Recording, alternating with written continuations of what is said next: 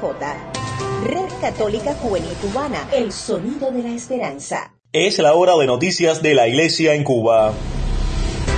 Red Católica Juvenil Cubana presenta En Detalles, En Detalles, suplemento informativo con noticias del acontecer nacional y extranjero de la Iglesia. En Detalles, En Detalles.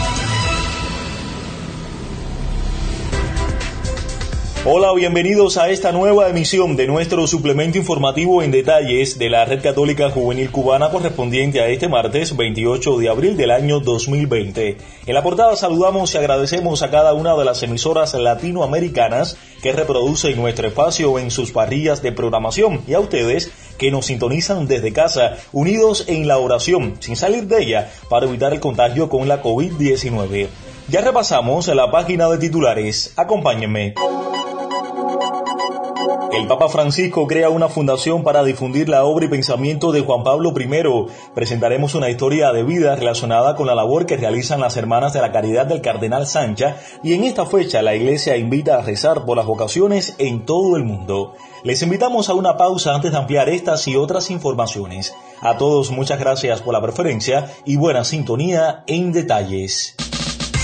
La Red Católica Juvenil Cubana es una comunidad virtual que busca conectar a través de las redes sociales y los distintos medios de comunicación a todos los jóvenes posibles.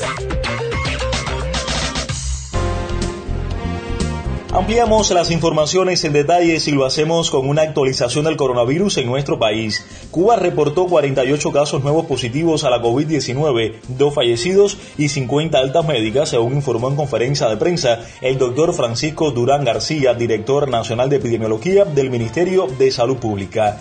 De los 1.437 pacientes diagnosticados con enfermedad, 802 se mantienen como casos activos y de ellos 790 presentan evolución clínica estable. Se reportan 58 fallecidos, dos más lamentablemente en el día de ayer, dos evacuados y 575 altas, 50 más en el día de ayer. Se reportan 7 pacientes en estado crítico y 5 pacientes en estado de gravedad.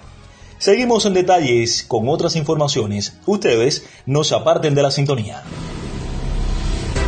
Si quieres escuchar en detalles nuestro suplemento informativo con noticias del acontecer nacional y extranjero de la Iglesia Católica en Cuba, puedes escribirnos al WhatsApp más 53 58 3702 97.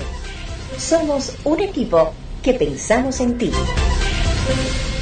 Iniciamos nuestro recorrido noticioso internacional. El Papa Francisco ha creado la Fundación Vaticana Juan Pablo I, dedicada a la difusión del conocimiento del pensamiento, de la obra y del ejemplo del Papa Juan Pablo I. El padre Rogelio Dián, párroco del poblado del Cobre en la Arquidiócesis de Santiago de Cuba, amplía la información en detalles. Te escuchamos.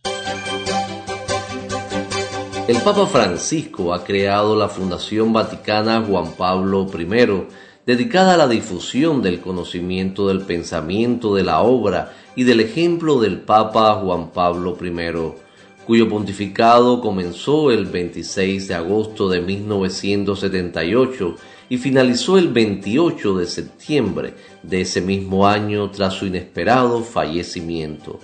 Según un documento firmado el 17 de febrero de 2020 por el secretario de Estado de su Santidad cardenal Pietro Parolin, la creación de esta fundación se decidió en el curso de una audiencia celebrada el 10 de febrero en la Secretaría de Estado entre el pontífice y el cardenal. La Fundación Vaticana Juan Pablo I tendrá personalidad jurídica canónica y civil y sede en la Secretaría de Estado del Vaticano. Estará sometida a las leyes canónicas, las vigentes en el Estado de la Ciudad del Vaticano y el estatuto de la Fundación. Según un comunicado difundido este martes 28 de abril por la Oficina de Prensa del Vaticano, la Fundación se encargará de tutelar y conservar el patrimonio cultural y religioso dejado por el Papa Juan Pablo I. Promover iniciativas como congresos, encuentros, seminarios o sesiones de estudio, instituir premios y becas, gestionar la actividad editorial mediante la adición de los resultados de sus estudios e investigaciones y de los trabajos de terceros, proponer, a la misma fundación como referente en Italia y en el extranjero para quienes trabajen este mismo campo y con los mismos fines. Fue un servicio de ASI Prensa. RCJ Cubana somos un equipo emprendedor dispuestos a la colaboración y al apoyo en comunidad.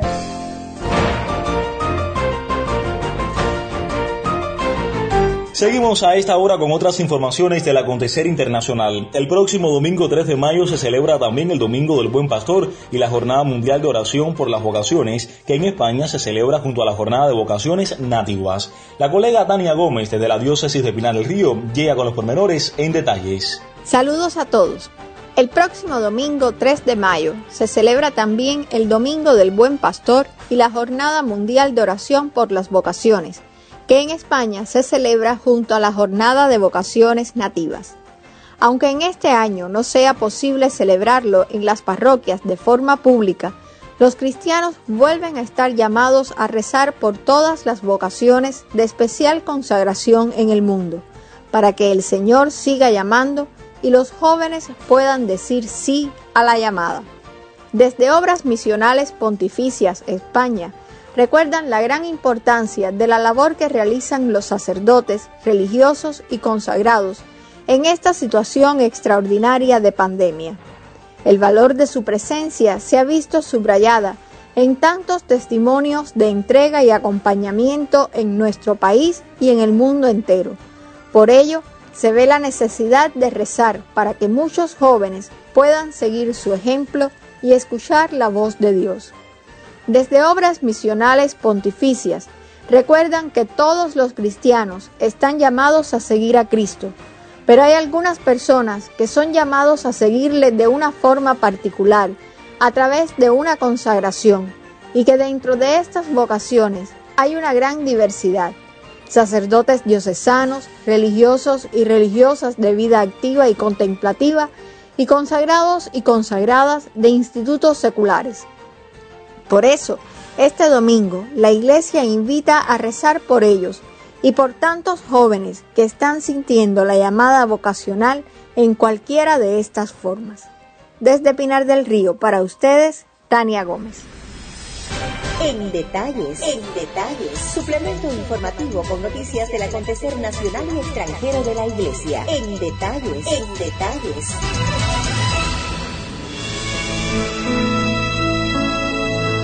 Cambiamos de información y de contexto, pues conocimos una triste noticia. En el día de hoy falleció Manuel Díaz Páez, Manolo el Negro, un carismático líder del movimiento de trabajadores cristianos, del que además fue fundador. Desde la redacción de Vida Cristiana, Julio Pernús nos pone al tanto. Gracias por este enlace radial con nuestra redacción de Vida Cristiana. Con tristeza, le transmito a nuestros oyentes la noticia relacionada con la muerte de uno de los líderes más carismáticos del movimiento de trabajadores cristianos, o MTC, en nuestro país. Me refiero a Manuel Díaz Pérez, o Manolo el Negro, como lo conocían todos sus allegados. En nota referida por Julián Rigao, coordinador del Movimiento de Trabajadores Cristianos en Cuba, se hace alusión a que Manolo el Negro, su amigo, conoció desde muy joven a Jesús de Nazaret y su iglesia gracias a la JOC, Juventud Obrera Católica, en su barrio humilde de Pogolotti, en Marianao.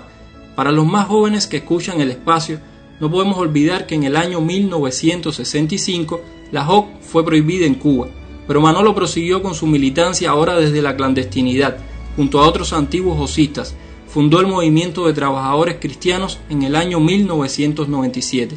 Para él, su principal amor fue, y lo cito, la clase trabajadora de la Iglesia.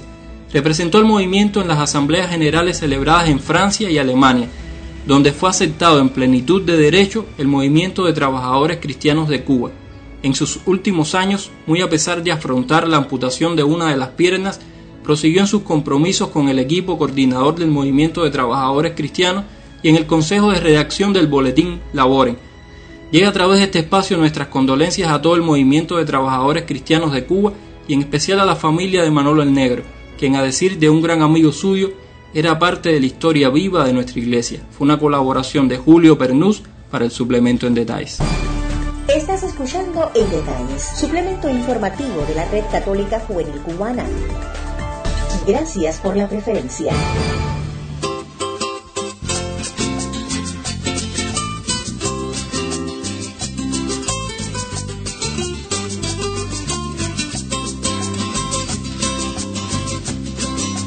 Cuando tú vayas a mi legendaria región, tierra que tiembla caliente, una del sabroso son, llegate al puerto boniato, mira la loba San Juan, vete al canel por un rato y prueba las frutas que de están. Lo habíamos comentado en los titulares. Hoy presentaremos una interesante y hermosa historia de vida que llevan a cabo las hermanas de la Caridad del Cardenal Sancha en la Arquidiócesis de Santiago de Cuba, específicamente en el poblado del Caney. Ellas no se dejan amilanar ante la COVID-19, todo lo contrario. Escuchemos. Un saludo fraterno para todos desde el hogar de abuelos Cardenal Sancha en el Caney, Santiago de Cuba. Para quien no ha escuchado hablar de él, este es un hogar diurno para ancianitos del poblado del Caney con situaciones familiares y económicas difíciles. Trabajamos en el mismo las Hermanas de la Caridad de Cardenal Sancha en colaboración con Salud Pública. Comparto con ustedes, a petición del director del suplemento informativo, nuestra experiencia de vida como religiosas sanchinas en este tiempo y lugar en el cual Dios nos ha invitado a florecer. Con el inicio de la cuarentena decidimos que nuestros abuelos no asistieran al lugar, pues todos presentan complicaciones de salud que los sitúa en alto riesgo de contraer la enfermedad. Sin embargo, algo ardía en nuestros corazones, como los discípulos de Maús, y no podíamos dejar que Jesús, anciano, solo, necesitado, pasara de largo. Nuestros abuelitos nos necesitaban y debíamos partir y repartir el pan con ellos por lo cual decidimos elaborar los alimentos y llevárselos a sus casas. Uno, vamos en moto con un permiso previo sacado en la PNR para que la motorizada no nos detenga, pues está prohibido en la zona ir dos en un motor y otros montados en nuestro buen burro perico y su carreta. A nuestro personal de trabajo le agradecemos y a nuestros colaboradores que han querido también apoyarnos en esta misión, en esta situación extrema. También hemos colaborado con el Policlínico llevándole las gotas homeopáticas Prevengovir a cada uno de nuestros abuelitos a sus hogares. Cada sonrisa, cada agradecimiento y a veces cada lágrima que ellos nos brindan cuando llegamos a sus casas, para mí es la mayor motivación y el mayor impulso para que el temor no paralice al amor para que el temor no neutralice la acción de la caridad, para que el temor no esconda el rostro misericordioso de Dios a través de su iglesia, de su vida consagrada. Eso sí, tomamos todas las medidas necesarias para evitar el contagio. Y le pedimos a Dios nos siga regalando salud física, psíquica, espiritual, la alegría y los buenos deseos, tanto a las hermanas como a nuestros trabajadores y colaboradores para seguir llegando a nuestros abuelos y a las personas que a diario llegan al lugar pidiendo ayuda. Nuestro Padre decía, lo que hago es ponerme en manos de Dios para que haga de mí lo que sea de su agrado. Con suavidad y paciencia todo se alcanza. Con estas frases de nuestro Beato Siriaco Sancha, también les pedimos por favor oración por esta misión Muchas gracias y que Dios los bendiga.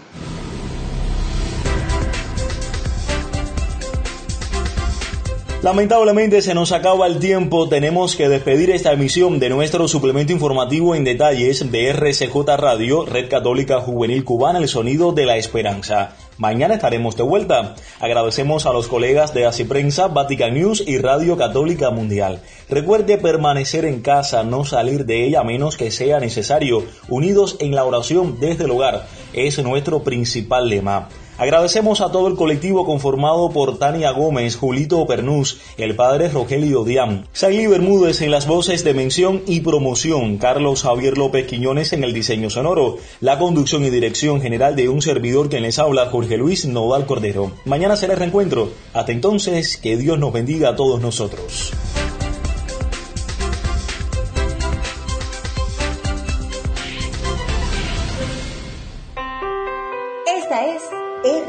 Red Católica Juvenil Cubana, el sonido de la esperanza. Finaliza sus transmisiones RCJ Radio, Red Católica Juvenil Cubana, el sonido de la esperanza.